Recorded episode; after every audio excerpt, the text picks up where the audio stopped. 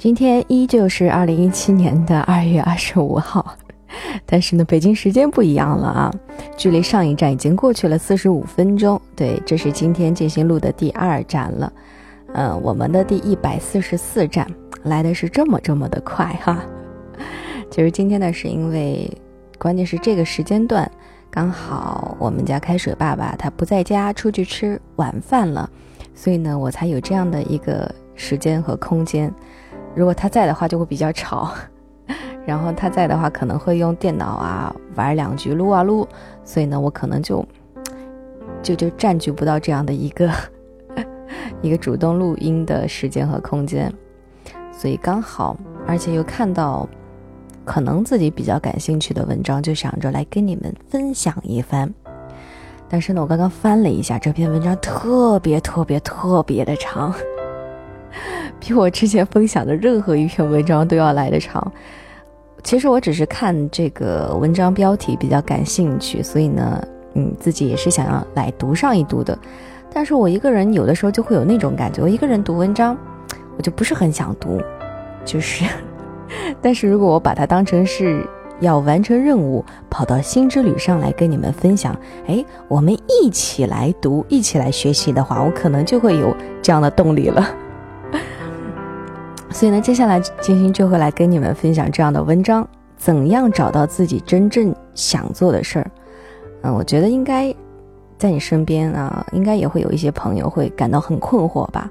就好像我有的时候在网上跟人聊天啊，就是有一些人会很苦恼，会会问金星，就是说怎么样才能够开心呢？我就说去做你喜欢做的事情啊，嗯，然后跟你喜欢的人在一起。然后他们就很困惑，嗯，可是我不知道我喜欢做什么，我没有想做的事情，哎，这个有一点那什么，有一点小小的悲哀。其实很多时候我也不知道自己到底想做什么。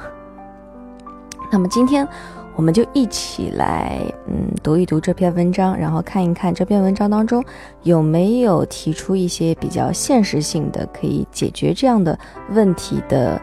一些一些方法或者说答案吧，毕竟这前两天的时候跟大家分享那些悲春伤秋的爱情啊，呃，或者说其他什么的那种情感方面的东西比较多。今天呢，我们就就就来聊一点不一样的。呃，首先说好，我不确定自己能够把这篇文章给读完。嗯。在看这篇文章之前，我又看到了一篇文章，嗯，它的开头是这么说的啊，说提到了这碎片认知这样的一个一个一个一个问题。他说：“你是否已经丧失了阅读长文以及书籍的能力呢？”我当时看到这篇文章的开头的时候，我就把手举得老高的，我我我我就是这样子的。就好像平时你们看到我跟你们分享的文章啊，都是 中短篇的，不会太长，一般也就嗯一二十分钟吧。再长下去，我读起来会觉得累，而且会觉得厌烦，没有那种劲头，就没有那种那种就是渴望读到最后的感觉。我就觉得，哎呀，读十五分钟到底了，到底了，我就只能这样了。然后第二个问题是，碎片认知究竟有多大的危害？时间碎片化不可避免，但是碎片认知可以减少。那么要怎么做呢？啊，这篇文章叫做《碎片阅读时代：怎样避免碎片认知》。啊，你们可以去找这篇文章，如果有兴趣的话呢，是可以去阅读一下的。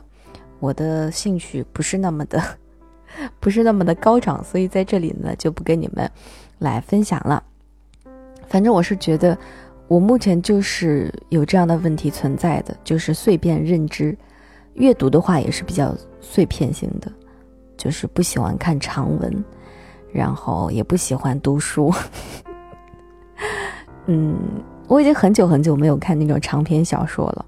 我有的时候真的很羡慕像开水爸爸以及我身边的一些看小说的朋友们，他们能够看几百章甚至几千章的那种长篇小说。我真的会崩溃的。我通常看的小说都是短篇的，或者说就是一本书，然后那本书里面，就像从你的全世界路过啊，像还有什么书来着，就是都是嗯，都是分一个一个故事的，一篇一篇的，每个篇章也不是特别的长。我就喜欢看那种。嗯，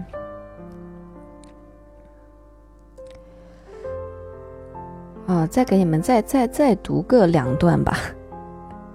不能突然提到这个碎片认知、碎片阅读，又突然之间把它搁在这儿了啊！我们又读下一篇了，这样好像也不大好，是吧？嗯，为什么碎片认知问题越来越尖锐呢？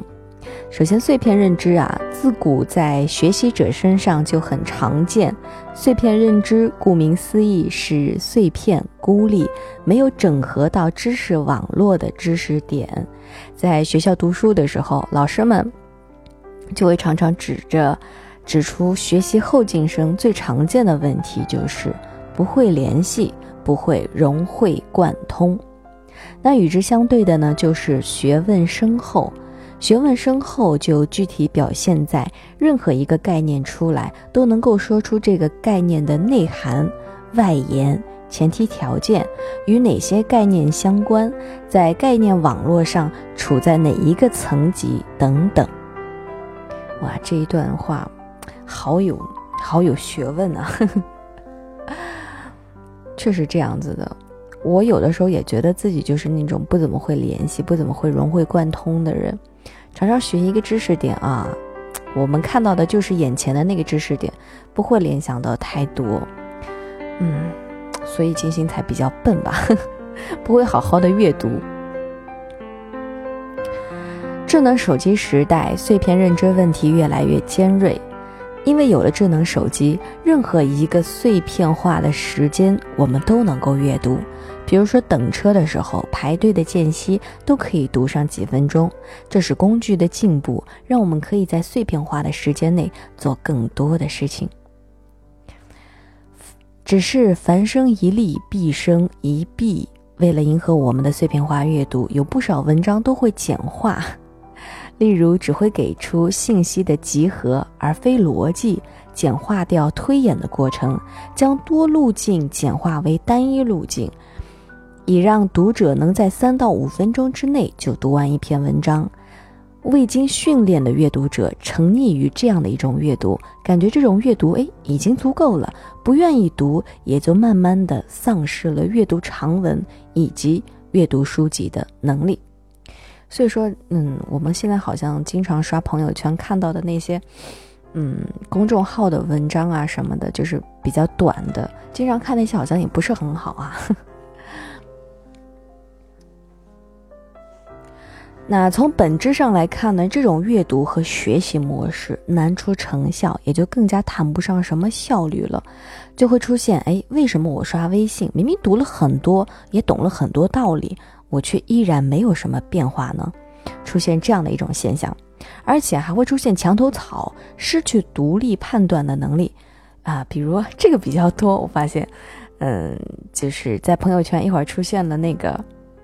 就是比较常见的，就是那种，嗯，年龄比较大的人群吧，他们会看那种文章或者说新闻报道什么的，说，哎，吃这个不好，吃这个啊，一篇文章说吃这个不好，然后他就他就告诉身边的人，所有人说，啊，我们不能吃这个了，吃这个不好，对我们身体有危害。过一段时间，那篇文章就指出来了，吃这个东西很好，对我们的肝啊，或者说肾脏啊什么很好，然后他可能又会觉得啊，吃这个其实是好的。嗯，我只是打一个比方，可能我这个比方打的这个比方非常的不好。换一首背景音乐，嗯，啊，我刚刚讲到哪了？我老是读着读着文章就联想到自己身边的一些事情，然后我就很乱。嗯，就比如说 A 说了一通道理，哎，感觉很对。B 说了一通道理，感觉也很对，但实质上呢，A 和 B 的观点是冲突和矛盾的。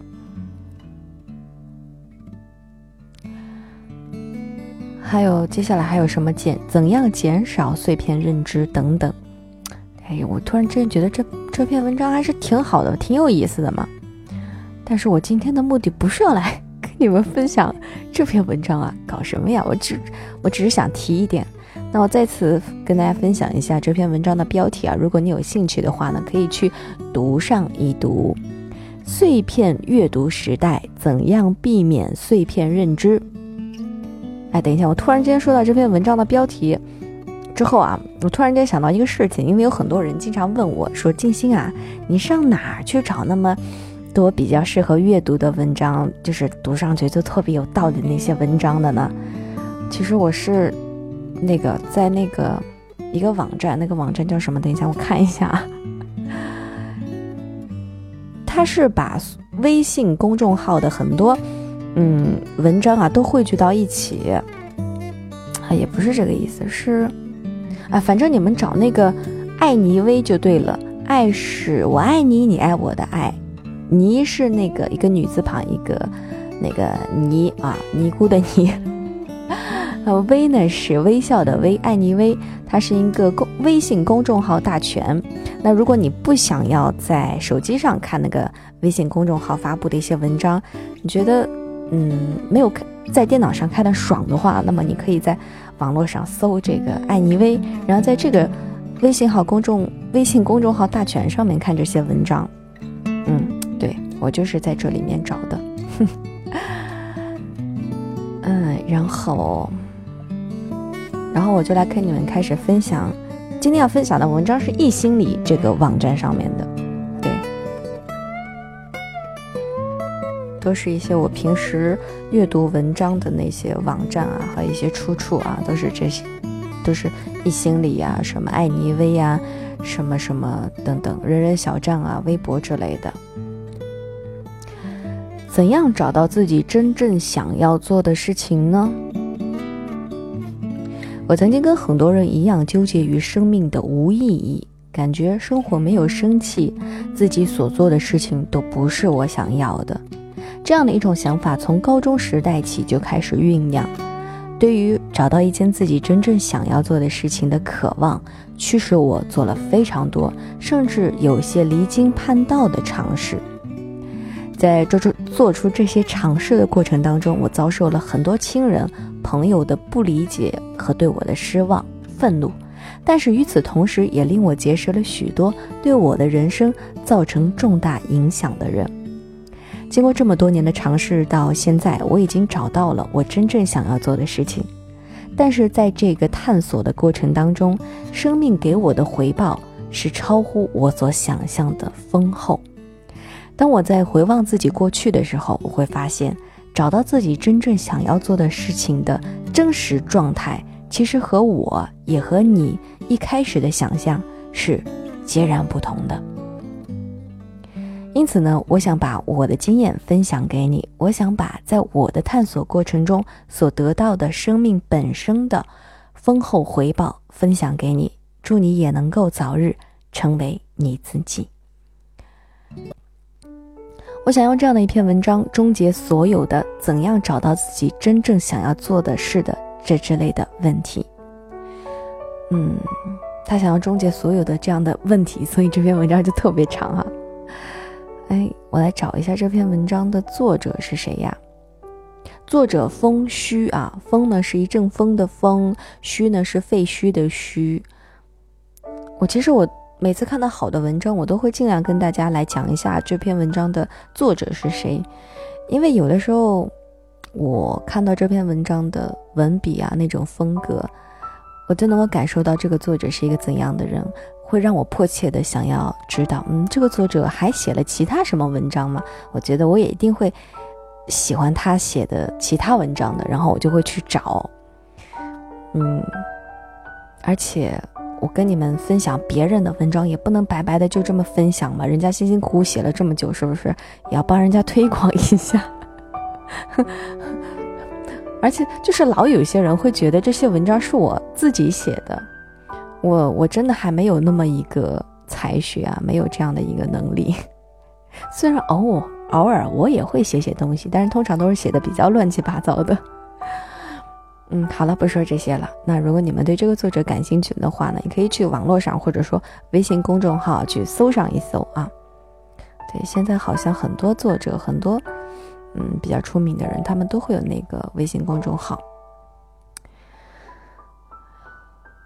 不好意思啊，这一站呢肯定是比较乱的，因为我压根儿就没有想把这第一百四十四站特别好的录上一期，而且我更甚至于根本就没有想把这篇文章读完，就看它有多吸引我吧，我能读到哪儿就到哪儿吧。如果你们自己感兴趣的话呢，可以去网络上搜索一下，把这篇文章给看完。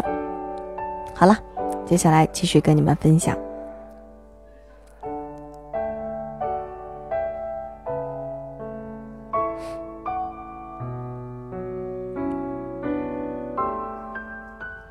对于找到自己真正想做的事这一点，经常有四个常见的误区。第一个，很多人对于自己真正想做的事的理解是，在这个世界上的某一端存在着一件独属于他的事情在等着他，所以他只需要不断的在外部世界去寻找，并且直到找到这个答案就可以了。这是第一个误区。第二个。很多时候，人们往往意识不到或者不愿意面对自己的真实动机。他之所以口口声声地宣称要去找到自己真正想要做的事情，其实也只是对于他当下生活的逃避。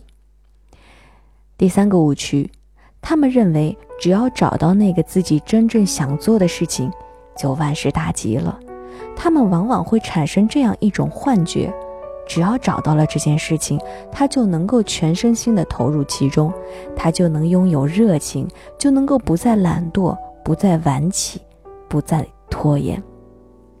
第四个误区是，很多人在考虑是不是喜欢一件事的时候，是以一种理性工具主义的态度去衡量的，也就是说，他们往往会在潜意识里盘算了这件事情是否辛苦。是否能够让他获得别人的关注和认可，能带给他怎样的收益之后，啊等等，然后呢再去决定自己要不要喜欢这件事情。这四个误区的影响深远。不过在讨论怎样找到自己真正想要做的事情之前，我们先弄清楚你为什么想要找到自己真正想做的事情，会更加的重要。你有没有发现，不同的人对于做自己真正想要做的事情这件事的渴望程度是不同的？可能你听到过你身边的很多人都在抱怨：“我现在做的事情我不喜欢，我现在的工作很无聊。”金星，我的手又举得高高的了。我也有这样的问题，嗯，所以我才对这篇文章感兴趣嘛。但是呢，有一些人会因为所做的事情不喜欢，就产生强烈的抗拒，并且天天盘算着要辞职。我的手又举高了。有的人呢，知道自己所做的事情自己不喜欢，但是他对此无感，无所谓啊。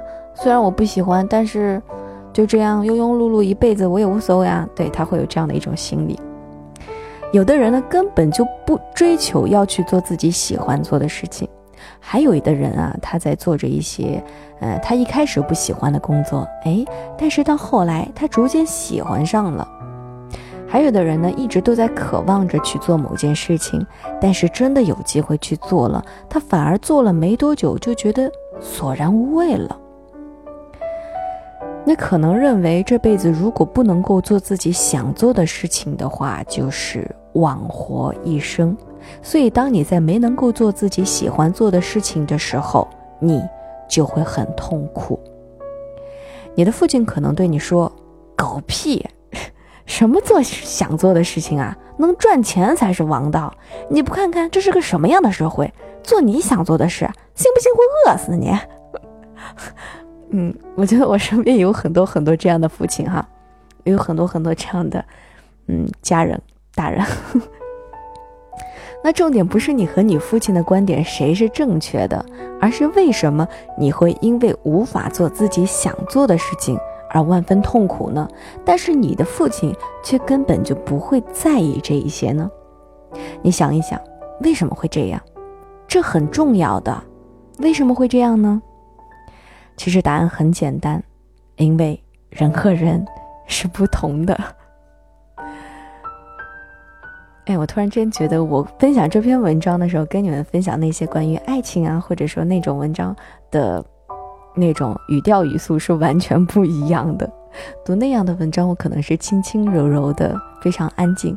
我不知道为什么，我分享这样的文章的时候，我就自动进入了一种，呃，精神很亢奋的状态，而且特别想笑，然后像是给你们上课老师给你们划重点一样，我会把那个。那些话就是哎，哪些要重读，哪些要分段读，哪些要字句停顿怎样？我会分得比较清楚。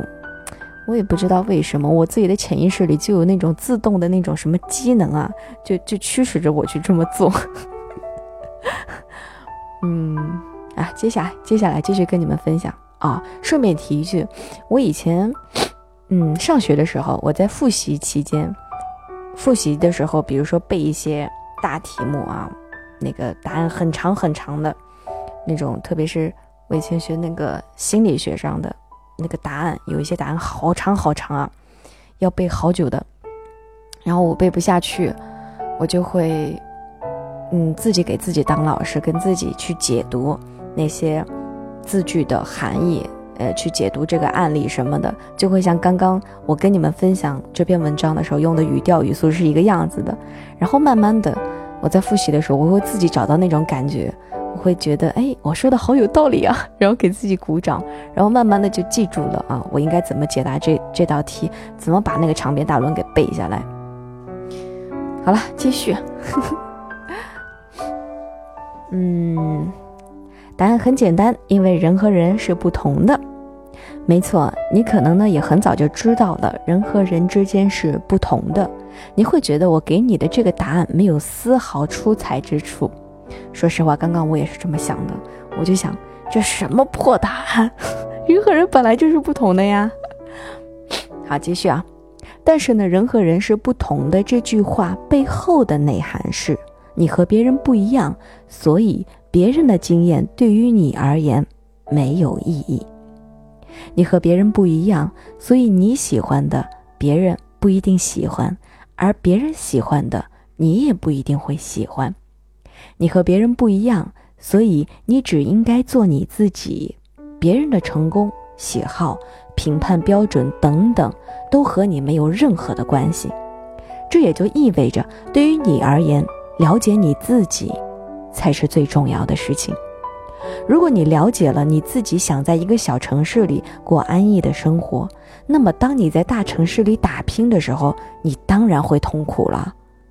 如果你了解了你就是一个很容易记仇的人，所以当你强迫自己去宽容别人的时候，你当然会觉得不舒服了。如果你了解了，哎，你就是喜欢画画，那么当你拼命挣钱的时候，这又能给你带来什么好处呢？但问题是，你一生下来就已经开始被周围的人和社会给洗脑了。他们告诉你，你要努力，你有钱了就会快乐，你学习成绩好是很好的，你能出国的话，别人都会羡慕你，等等。你相信了别人所说的那些，并且认为你就应该去追求这些东西，你也以为你得到这些的话，你就能够快乐了。因为别人都在追求的这些东西，所以你也应该去追求这些。你脑子里会可能会这样想，但事实上，你和别人不一样。你只是从始至终都在被周围的人压迫和忽悠，被他们的语言和暗示所蛊惑。你害怕被抛弃，于是你不由自主的就开始去追求那些别人告诉你。你应该去追求的东西。你以为当你考上好大学之后，你就会很开心，但是你没有。你以为当你嫁给一个多金温柔的好老公的时候，你就会很开心，但是你反而感觉很空虚。你以为当你赢得很多人的关注和认可的时候，你就会满足，但是这种满足却好像永远无法被填满。是的，人和人是不一样的。就像你看重做你自己想做的事情的快乐感，但是你父亲看重的呢，是赚到很多金钱的世俗意义一样。你们只是各自看重的东西不同而已，这无所谓谁对谁错，也不存在谁的选择更好或者更坏，这只是每个人不同的选择和喜好，仅此而已。但是问题在于，所有人都在试图令别人变得和他自己一样。你父亲自己看重金钱的世俗意义，他就想让你也努力赚钱。你的老师呢，看重学习的意义，他就想让你努力的去学习。也许等你为人父母的时候，你也会给你的孩子说：“哎呀，学画画多好呀！来，老爸给你报个学习班吧。”但是赚了钱会开心的是你的父亲，学习好了会开心的是你老师，你女儿画画学画画学好了会开心的，也是你而已。这就是我们一代又一代的人的天性被阉割和压制的过程。我突然之间读到这里的时候，我就很是为我们下一代所担忧。我突然之间觉得教育自己的孩子，这个任务是非常非常的重大，因为我们的价值观，直接就影响了以后我们孩子的他的那个。那些三观啊什么的，我们要是就给他传输啊，怎样怎样做的才是对的，那他以后会不会也会变成，就是那种会有矛盾，会就是那种那种，我害怕他成为那种工厂那种流水线上生产出来的那种人。说实话，嗯，我以后也要好好想一想，我要去怎么教育我们家小开水。啊，不好意思，扯得有点远了。我的思维是不是特别发散呢？也很跳跃哈。好，我们继续。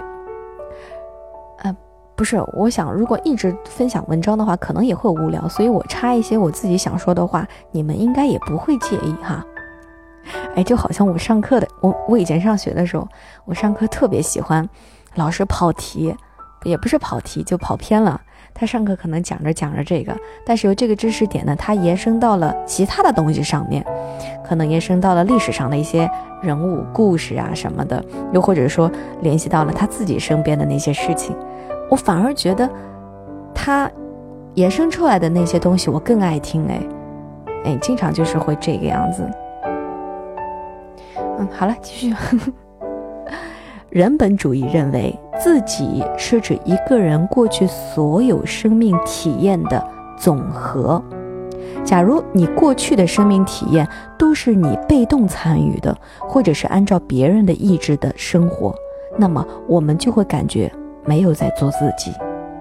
如果我们没有在做自己，那么无论你过去的经验在别人看起来多么的美好，无论别人眼中的你有多么的成功、多么的优秀，你都会感到很不舒服。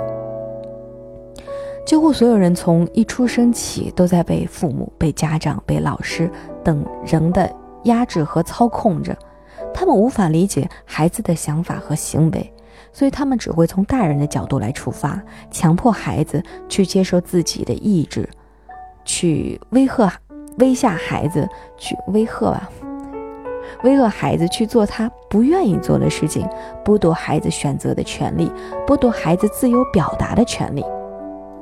所以，几乎从一出生的时候起到现在，我们每个人都不是在做自己，因为父母和外界环境的压制，剥夺了我们自由探索的机会。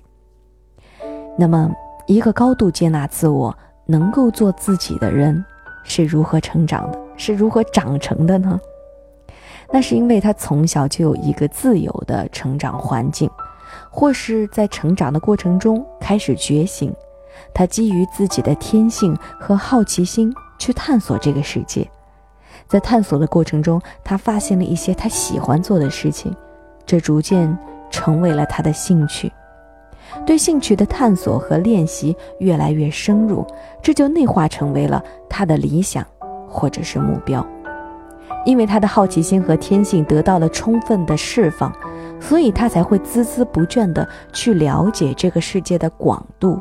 钻研这个世界的深度，他就会充分的信任他自己的感觉，对任何事情都会都会有并且信任和坚持自己的理解和看法，最终他将会成为一个活得很充实、对生活充满了热爱和激情、充满了创造力的人。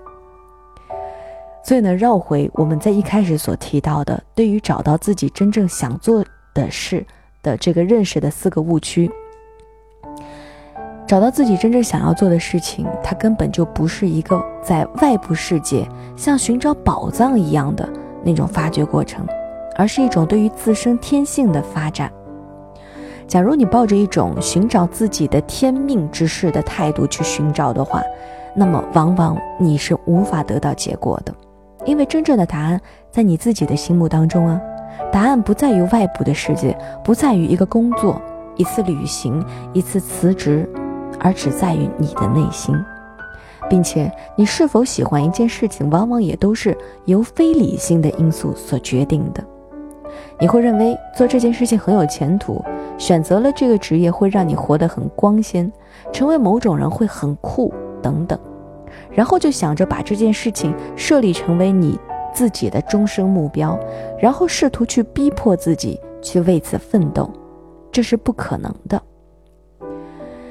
在前面我们已经说了，人和人是不一样的。有些人呢不会过度的去在意自己，嗯，去找到自己真正想要做的事情。但是有一些人呢，就是会一定要做，要在做自己真正喜欢做的事情的时候才能够开心。嗯，我觉得我有一点点是后者，就是是这样的人。我也觉得我一定要去做那些自己真正喜欢做的事情。我只有在做这些的时候，我才会开心。哎哎，不是，我有的时候也很矛盾。其实我觉得我自己也不是这样子的人。我觉得，嗯，我比较看重就是我在做一件事情的时候，周围的氛围怎么样，那个还有包括与之相与我相处的那些同事啊，那些人是怎样的。我是比较在乎一个外在环境的人。嗯，包括周围的人和事这样子一个，因为他们因为他们的存在也会影响我看我对这件事情的投入程度，或者说对这件事情的兴趣。因为我以前有在做一个什么工作的时候，因为我非常非常喜欢我的那一个同事，我的搭档，然后我就对这份工作超级喜欢，每天。嗯，天一亮我就特别开心的想要去上班，因为我这上班我就能看到这个同事，跟他在一起工作就特别开心。嗯，对。好了，我又扯远了，看看我读到哪儿了啊？嗯啊，如果你看到这篇文章的标题，然后开始看了这篇文章，并且还看到了现在，那么你很可能就是属于后者的。看到了吧？如果你你听金星读这篇文章，也听到了现在，你应该也是属于后者的。那么其实这也就是意味着，如果你做的不是自己真正喜欢做的事情，那么你的内心是不会停歇下来的。你骗不了你自己，你也没有办法用一个在别人看起来很好的理由试图说服你自己。你也的确没有办法强迫自己去做你不喜欢的事情，所以也不可能你找到了一件事情，你就能够彻底的改变，你的生活就会发生翻天覆地的变化了。我想要改变自己生活的方方面面，这可能来自于你自己的方方面面彻底的改变。其实我是真的不喜欢我自己现在的生活，诶。嗯，我不想要每天做着那些一成不变的事情，就是每天做各种报表啊，做嗯各种单子呀，等等等等。我觉得我一大好青年，我一个，是吧？我应该热血沸腾的这样的一个年纪，我为什么在这样的浪费自己的青春和大好年华呢？我觉得我应该去做一些让自己觉得有挑战的、有意义的事情。就是每天都可以是不一样的，每天都可以是热情高涨的去参与到工作当中。我真心希望我的每一天都是这个样子的。嗯嗯，读到哪儿了？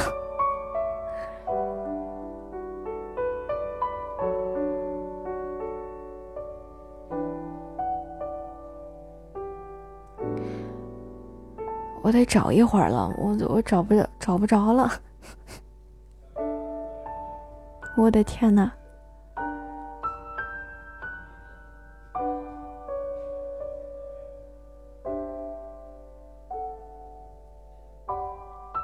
啊，在在在在这儿了。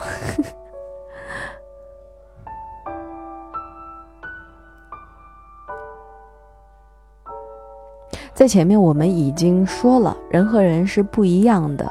有些人呢不会过度在意啊，不是这一段已经读过了。嗯啊，你骗不了你自己，你也没有办法用一个……呃，这句话也读过了啊，算了，再读一遍。你有没有办法用一个在别人看来很好的理由试图说服你自己？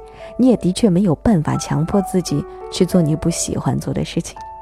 所以呢，也不可能你找到了一件事情，你就能够彻底的改变你的生活，就会发生翻天覆地的变化了。你想要改变自己生活的方方面面，这只可能来自于你自己的方方面面的彻底的改变。好，对，之前就读到这儿。找到自己真正喜欢做的事情啊，其实并没有那么大的魔力。那么，你渴望找到自己真正想要做的事情，这对于你而言。这意味着什么？你知道吗？这很有可能就意味着，这是你对你自己发出的一个信号，因为你自己常年被压制，你永远都是在被社会和他人的要求与对你的期待所牵着走。你过去所有的生命经验当中，你都是被选择的，你所有的生活都是你被动参与的，而不是你的主动创造。并且你还在日复一日地追求这些别人、环境和社会洗脑给你的金钱、好工作、一个良好的社会形象、买车、买房等等这些对于你的真我而言无聊透顶的东西。你的内心一直在试图提醒你，这不是你想要的生活。但是呢，你却从来没有敢从。从这你已经习惯了的生活当中逃离出来，因为你害怕别人看不起你，你害怕自己一旦去追寻你的内心了，你就会流落街头，你害怕别人会用异样的眼光来看待你，你害怕你会失去现在你所拥有的一切，你害怕你的父母会阻止你，并且对你生气，你害怕你的生活失去控制，你可能在想。一边做着一份自己不喜欢，但是能够养活自己的工作，一边再去慢慢寻找自己喜欢做的事情，等着先攒够了钱，然后再去尝试那些自己想做的事情。为了不让父母伤心，而去寻找一个折中的办法。No，No，No，这些是不可能的。你会发现，你在做着你不喜欢的工作时，那些无聊的琐碎会吞吞没你，令你根本就没有时间再去探索你自己。你的钱会永远都攒不够，或者攒够了，你也不敢再去迈出那一步。折中的办法并没有用，你还是处于被父母的掌控之中。令你活得不自在的，根本就不是这些外在生活对你的压迫。而是你的这种恐惧，金星，我又要举手了。我也就是有这样的恐惧，我就是被这样的一种恐惧所压，也不是所所所所打倒的这样的一个社会底层的这样的一个小人物。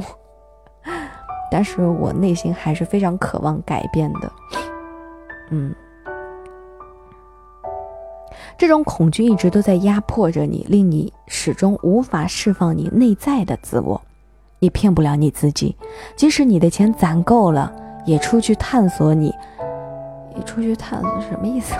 但是你还是会找不到答案，因为恐惧还一直都存在。你害怕失去由那个外在的你所建筑的一切，而不敢释放内在的你。但这本来就是不存在任何折中的办法的。因为外在的你和内在的你本身就是不兼容的，如果二者兼容度高的话，你也不会想着去寻找你自己真正想要做的事情了。电影《搏击俱乐部》中有一句台词：“ self-important is not the answer. Maybe self 我不会读了，算了，我为什么要读呢？直接跟你们讲这个中文的意思多好。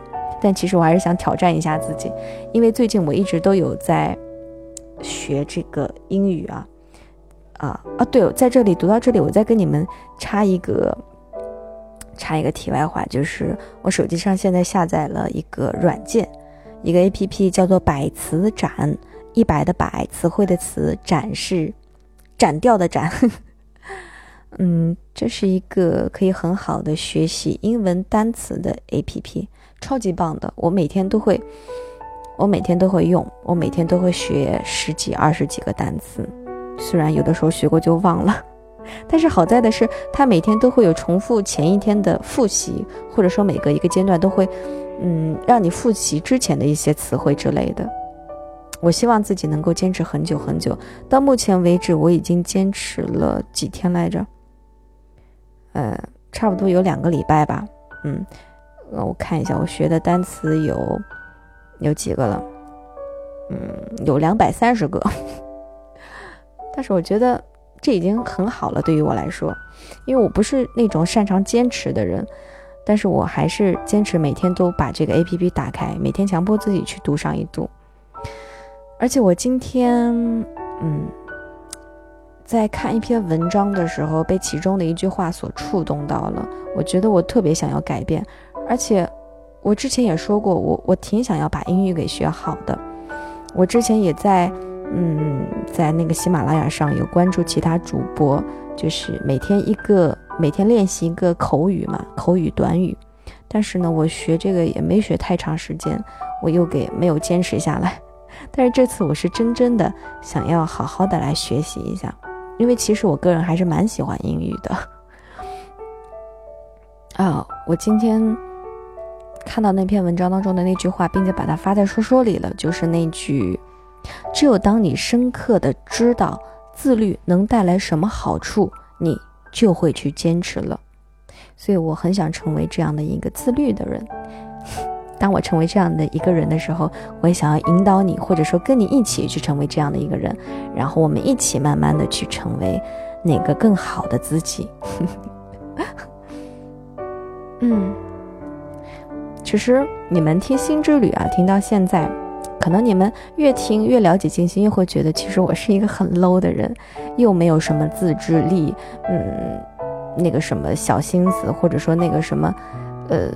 乱七八糟的小点子又多，然后吧，我这人还各种各样的缺点，但是我觉得，嗯，应该还是有很多人跟我一样的吧，可能就是，可能如果你跟我一样的话，你就会觉得，哎，我这人还蛮蛮好亲近的，可能就是因为我们都都不是一个，嗯，好学的人吧，不是一个有毅力的人，所以我想要跟你们一起变得更好。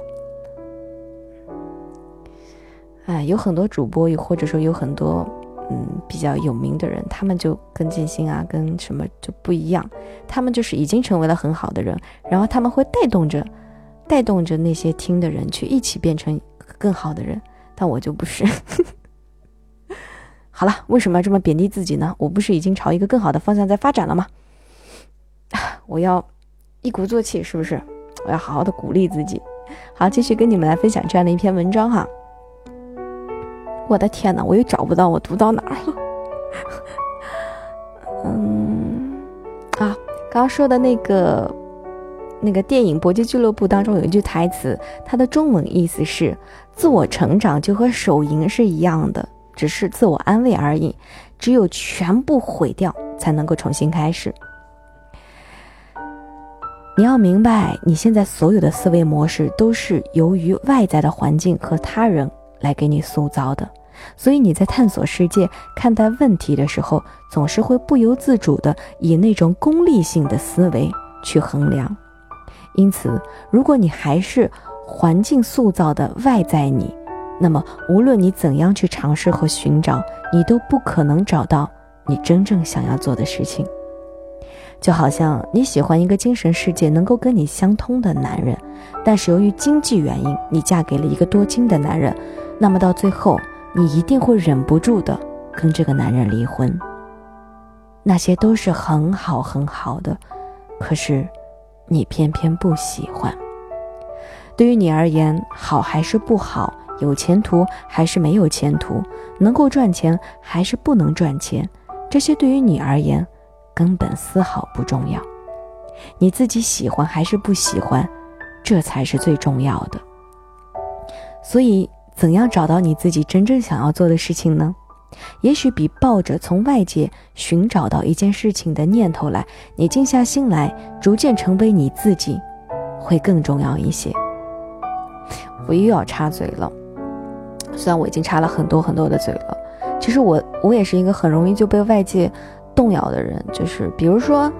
嗯，我就从外在上来说啊，比如说，今年嗯流行穿什么颜色的衣服，或者说什么风格的，呃，或者说流行什么样的发型，或者说别人穿那个挺好看的，留那个发型挺好看的，我可能就会觉得，哎，我也想走他那个风格，我也想走这样的路线，嗯，然后呢，我尝试着跟学着别人的样子去走这个路线，走了没一段时间呢，我又觉得那种路线让我特别的不舒服。我需要去很刻意的让我去成为像他那样的，嗯，那种风格。虽然那种风格让我看起来我自己是很羡慕的了，但是它真的是不属于我自己的。比如说穿什么类型的衣服啊什么的，直到过了很多年以后，我才开始慢慢明白，我不想要再去模仿别人，跟着别人一样走什么风格，走什么路线。我就觉得，像我穿衣服，我喜欢穿那种宽松的、休闲的那种衣服，我觉得穿的舒服就很好了呀。我往往穿着那些跟，嗯，就的就就那种很显身材的，或者说那种叫什么来着，就很端庄的那些衣服的时候，我穿了浑身难受。我总觉得这件衣服是我借来的。后来我就慢慢觉得，哎，我为什么要让自己难受呢？是不是？我根本就不是那样的人，我何必因为哎别人别人这样挺好的，走这个路线可能，嗯，也能够让我确定自己的一种风格，嗯，反正就是挺好的。我为什么一定要这样呢？我做一个这种让自己舒服的自己不可以吗？还有就是我平时特别喜欢跑跑跳跳的，我根本就没办法安安心心的好好走路。我这人就喜欢蹦跶，到哪儿都蹦跶。我基本上每天从宿舍到公司办公楼啊去，我都是蹦跶着蹦跶着去的，我都跑跑跳跳的。我不大喜欢走路，我这人挺神奇的。然后我就想，哎，我这把年纪了，是吧？这这老脸老骨头的，你走一走，跟别人一样，不挺好的吗？你装什么小啊，卖什么萌啊，跑？但是我真不是装，我这人就喜欢跑，就也不知道是从小养成的习惯还是什么。开心的时候还喜欢蹦跶。后来我想，哎，我这人就是这样，我我为什么要去成为别人那种在这个年纪看上去比较成熟的人呢？没必要。哎，好了，不说这个了。呃，我讲到哪边了？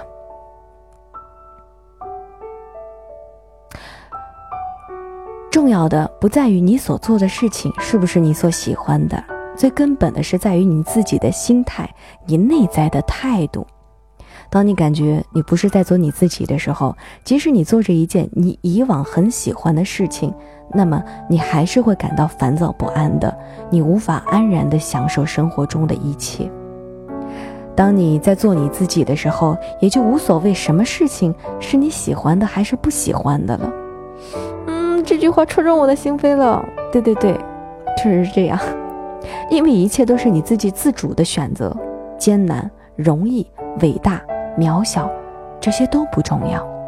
我再重复一遍，重要的是在于你自己内在的态度，你是否在遵从自我的内心在生活。啊，我突然间觉得这篇文章，嗯，因为我之前没读嘛，我是跟你们一起在这边看的。我突然间觉得给我带来很多触动。我突然之间发现，确实好像不是那么回事儿了。我真的不是说我想要去追求，就是自己想做的事情，或者说怎么样。就好像我之前所说的，我更看重于一个工作的环境，跟我相处的那些同事什么之类的，就是跟我磁场比较合的。嗯，比较有默契的那些，这样的一个环境，因为我觉得跟他们在一起，我可能更能够，就是释放我的，不会压抑我的天性，就更可能会做我真实的自己。我一直以来都觉得自己在现实生活当中做的那个不是我真实的自己，就好像那我为什么特别喜欢星之旅呢？我为什么喜欢在这上面跟你们叨叨，跟你们说那些有的没的呢？我觉得这就是我的一个非常真实的状态，真的我就是这样的。但是我在现实生活当中，我在工作的时候，或者说我以前在学校的时候，你们根本就想象不到，我就一直都是压抑着我自己的天性，就很默默无闻，就没什么话，很寡淡。嗯，当我在面对你们的时候，跟面对我们家开水爸爸跟我妈妈的时候，这些少数人的时候，我才会呈现出一个真实的自我，遵从我的内心，就一个，就是那样。啊，我我觉得很对，我还我我我我，啊，我我词穷了，还是继续读吧。我不知道你们听我读到这里的时候，你们有没有什么感触？我觉得反反正是触动到我了。好，接下来，那么我们要如何逐渐的成为自己呢？通常来讲，有两个步骤：修通阻碍与自由探索。这两个步骤往往是同时进行的，这也就意味着你要开始修改和调整你的生活，将那些所有阻碍你做你自己的东西都给清除掉。我们可以假设，在你的精神层面存在着两个你，一个是你的真我，一个是社会我。当然，事实上呢，这种假设是不存在的，也不严谨的。真我这种说法呢，也可能将你带入一定的误区，令你认为真我就和那个外在的你喜欢做的事情一样，只要去寻找到它就可以了。但是绝对不是这样的。但是我这个比喻呢，只是为了方便你去理解，啊，只是一个假设。你的社会我往往为了生存或者旧有的观念等等，而做出了很多违背你本心的事情。比如说，你为了未来的生活而选择了一份高收益的金融行业的工作，但实际上你想成为一个画家，你很想要辞职好好的休息一段时间，但是你怕辞职了就养不活你自己了，所以迟迟不敢辞职。这二者的冲突往往令我们痛苦不堪。那么修通阻碍也就意味着你要解决这两者的冲突。由于前面的。前文啊，对于社会环境、对于个人天性的压制的批判，这可能会令你认为，我会告诉你修通阻碍的方法，就是让你的社会我彻底消失，从今往后，你完全从心所欲的，去按照你的真我去生活。不，当然不是这样。不管你现在是什么样的年纪，你都已经在这个社社会上生存了很久了，你是不可能完完全全抛弃你的社会我的。而且，如果没有你的理性来控制你的人类天性当中的懒惰、拖延等等一些负面的习性，你完全的从心所欲的话，可能只会令你废掉。所以，修通阻碍的本质是指你的社会我和你的真我的一个整合，并且是你的社会我开始为你的真我而在服务。这也就意味着，如果你想要成为一个画家，在你一边工作的同时，一边在业余时间去画画，会是更为理性的选择。如果你想要辞职休养，那么等你做清楚了预算，攒够了钱之后再辞职，会更为妥帖。听起来，我要你将你的社会我和真我整合，有一点跟前面的由于恐惧而不敢打破自己的社会我。去做决定，这有点矛盾了。但事实上呢，这完全就是两个层面的问题。我觉得这个有点开始绕了。嗯，你因为不敢冒险，所以也不敢辞职，而是一边工作一边画画。这和你深思熟虑之后决定一边工作一边画画，虽然从表面上来看你的做法是一样的，但是对于你而言，这有着本质的不同。你自己会很清楚这有什么样的区别，你会很清楚你做出一个决定是因为对于某些束缚的恐惧，还是你对现实有了清醒的认识之后再做出的最好选择。不过，由于很多人并没有幸运到像前面我们所举的例子当中那些那个从事金融行业，还有一个自己喜，还有一个自己的兴趣是画画的人一样。很多人往往连一个真正的兴趣都没有，所以你需要自由探索，去完成你在童年时候未能完成的对这个世界的探索和你对未知的好奇。归根结底，你要做的事情就是了解你自己，分析你自己，做出尝试和改变，探索世界。是的，听起来都是很虚的词，但是你有试着在一张纸上记录你的想法和行为，试着分析这是你的社会我还是真我吗？你可能现在有一份很不错的工作，但是你有试过在空闲的时候去做发传单？当服务员、打零工这样的一些事情来体验生活吗？当你和朋友聊天的时候，你预感到自己说出某些话是为了装逼，所以你主动控制自己没有说出这些话吗？你有试过主动的在大街上找人搭讪吗？找陌生人聊天吗？事实上，我们想去做一些事情的方法总是有很多的，但是问题就在于，我不能。我也无法给予你一个明确的操作步骤的指引，因为每个人的人格完善之路都是不同的，我们无法有一个量化的标准来告诉你，哎，你去做那些事情就一定能够得到什么样的结果，在这些过程当中也充满了非常多不确定的因素，你可能会面临很多很多的选择。并且在这个过程中，你的心态、你的想法、你的意识等等，这些你内在的非常微妙的因素，都会对你造成重大的影响。没有人知道你做出一个选择是主动的追求，还是被动的逃避。我们不清楚你在有些时候所谓的顿悟，是真的想通了，还是只是在自我欺骗。谁能够了解你做出了一个决定？究竟是出于怎样的动机呢？只有你自己最清楚，只有你自己能够最了解你自己。但是我相信，仍然有少数人能够读懂我的意思，他们能够明白，从他们看到这一篇文章的时候起，就可以选择和以前不一样的道理。我也相信，我在这篇文章当中所传递的一些思想，能够帮助这些少数人达成内在的进化。我又能为你做什么呢？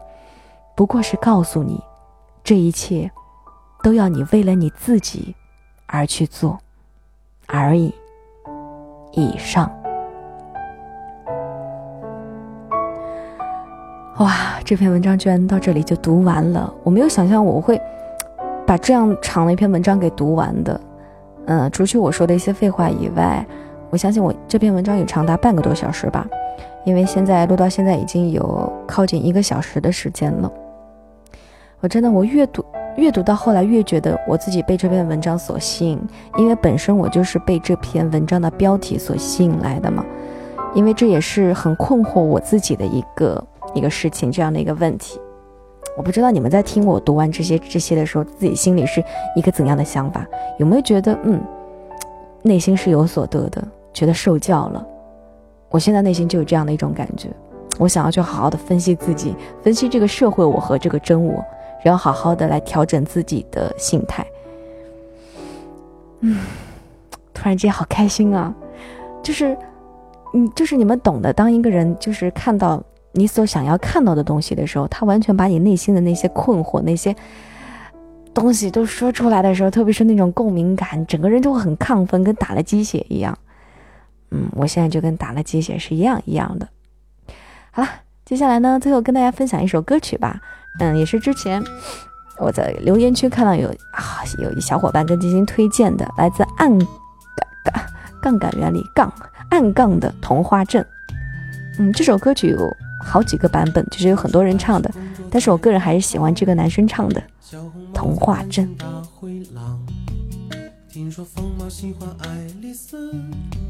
丑小鸭会变成白天鹅。放这首歌应该不会被下架吧？嗯，前段时间前几站又因为放一些名人的歌曲，好像因为版权问题又老是被下架了，所以现在其实我都不是很敢去放歌，或者放歌的话，我尽量去找一些那种不是很众所周知的、比较小众的歌曲，要不然我真的很怕被下架。哎，这首歌应该不会吧？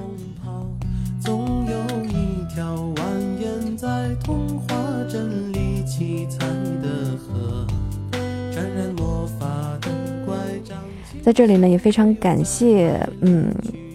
能够一直听到现在有这样的耐心的小伙伴哈，不会嫌进行啰嗦，然后好好的听到了现在。那现在是北京时间的十九点四十五分，在这里今天跟你说一声，下一站我们不见不散。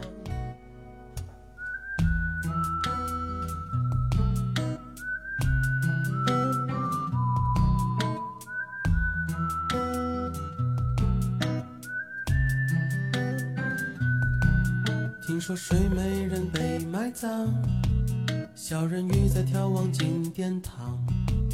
听说阿波罗变成金乌，草原有奔跑的剑齿虎。听说匹诺曹总说着谎，侏儒怪拥有宝石满箱。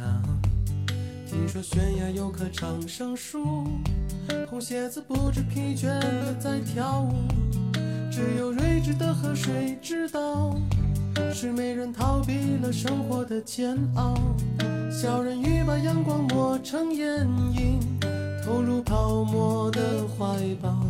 总有一条蜿蜒在童话镇里七彩的河，沾染魔法的乖张气息，却又在爱里曲折，川流不息，扬起水花，又卷时光如。水，让所有很久很久以前都走到幸福结局的时刻。